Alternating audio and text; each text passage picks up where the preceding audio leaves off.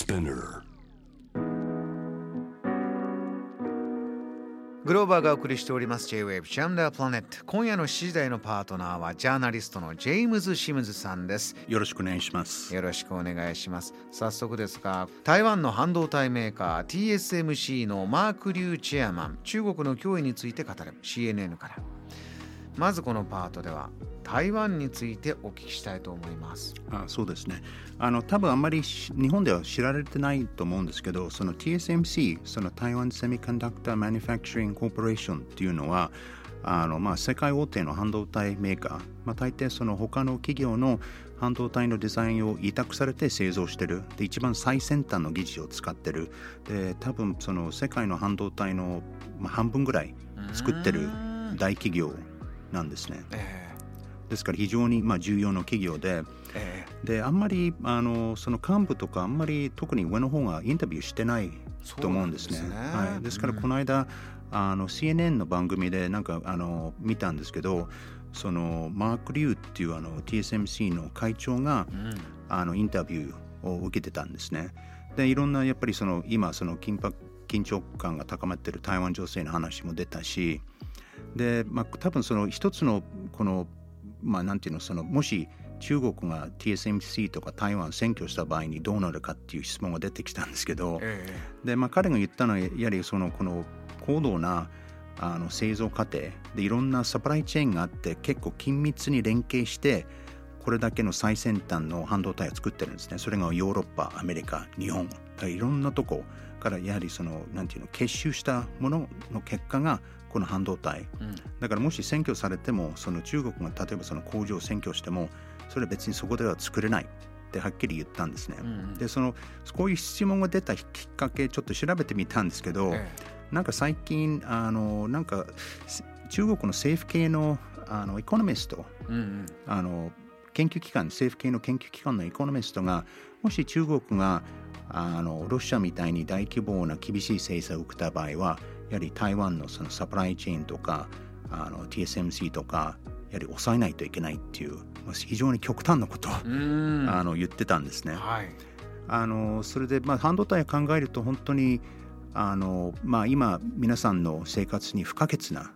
あの部品であんまり、まあ、知られない知られてないところでいろんなものに入ってるんですね。例えば冷蔵庫とかもうトースターにも入ってるし、え。あのそれでこれだけその安全保障上とか経済上に重要性が高まってるっていうことで、まあ、日本もーうん。あのその企業誘致で熊本にその TSMC が工場を作るっていう話も出てますし、でこれもかなり、まあ、政府の支援を受けて作るっていう話になってるしでアメリカもあのつい最近その CHIPS Act CHIPS 法あの、まあ、やま長いあの訳詞なんですけどチップス法を作ってあの国内にその半導体工場を誘致するあの、まあ、法律あと、まあ、資金面の支援をするっていう法律ができたんですね。あのこう自然現象で、まあ、干ばつが台湾であってこの半導体の企業の生産が、え難しくなった時にも世界中にこれは、えーただただ干ばつが、えー大変だねというわけではなくて経済の面ではこういった大きな影響があるんだという、えーお話この番組でも取り上げたことがあったんですがこの政治の話題でいくとあのアメリカペロシ下院議長が台湾を訪問してはい。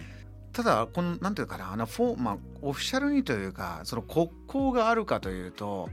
アメリカと中国が国交あって、まあ、日本も対中国国交ありますけども台湾は今存在としてはこうグレーなんですか？どういう状況なんですか？まあその本音と建前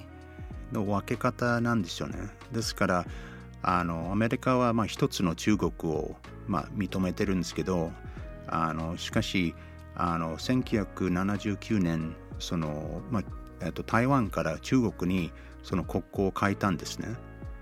あのその時に1979年にその台湾関係法を作ってでその時にアメリカがあの台湾が自己防衛をできるためのあの武器を提供することを約束します。それとアメリカがその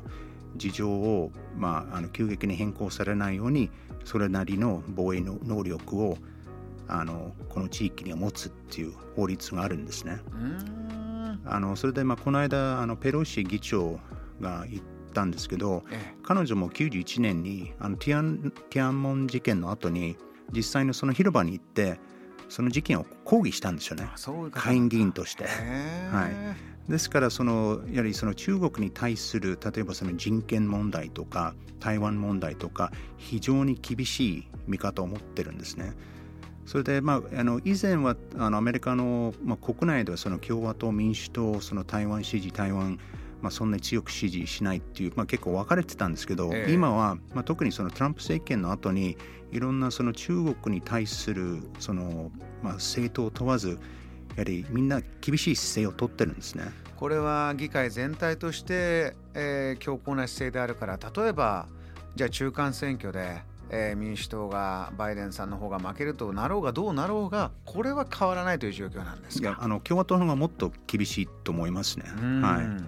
であの、まあ、いろいろ、まあ、揶揄されてるんですけどあのペロシはあのその会見とかあの他のとこで、まあ、その今までのその中国との合意あるいはその台湾関係法とかその見解とかあの一つの中国とかそのまあ意見とかその約束を全部踏襲するってきちっと言ってるんですね。ですからその、まあ、一あの議員、うんまあ、一応議長ですけど、えあのまあ、その下院とか上院とか、まあ、しょっちゅうあの台湾に往来してるんですね。それでまあこんなにあの問題にならないんですね。今回このタイミングではまあこのニュースで大きなヘッドラインになるこの部分としては中国はこうかなり反発をしてるんだよということですよね。でこういったタイミングですからじゃあ軍事演習があるんじゃないか緊張感が出てきてるんじゃないか。まあ、軍事演習演習はもうするって言ってるんですよね。実際に。はい、こういうタイミングでこういうニュースにまあハレーションを起こすというのはあのまあペロシ議長としては分かっていてこうやはりこのタイミングで今言って話すことがあるということなのかどうなんどうご覧になりますか？まあ、ペロシはもうなんていうのその政治戦略とかあの本当にまあ天才に近いぐらいのあの持ち主ですから、えあのまあ、ちゃんとそれ全部考えてはであの行動をしてると思うんですけどあの、まあ、だからそれがその行くっていうのが確かに4月ぐらいに行くっていう話があってそれでまあ彼女がコロナにかかってそしてそれが延長されたんですねそう。なんですね。あのですから多分一番賢い生き方は、まあ、突然あ現れて、うんまあ、それであの一泊してそしてまあ帰るだから誰も知らないうちに行ってそしてあもうい行ってるんだっていうことが分かってあの今だといろんなその前もっていろんな話が出てきてその拡大してそして中国がなんか反応してアメリカが反応して応酬応酬してええあの問題がなんか拡大しちゃったんですね。うんうんだからちょっとそこら辺のなんかその、まあ、ペロシ側近とか、まあ、台湾とか、まあ、ちょっとどこからいろんな情報が出たのかわからないんですけど、まあ、もちろんそれマスコミの あの、まああのまあ、なんていうの、まあ、仕事ですから情報を取るのは仕事なんですけどやはりこういう時期にもうもうちょっと、まあ、あの情報管理してた方がうまくうまくいったのかなって思うんですけどね。えーまだまだこの辺りはもちろん続報もありそうですから清水さんお越しいただいて継続的に伺ってまいりたいと思います。Jam, the planet.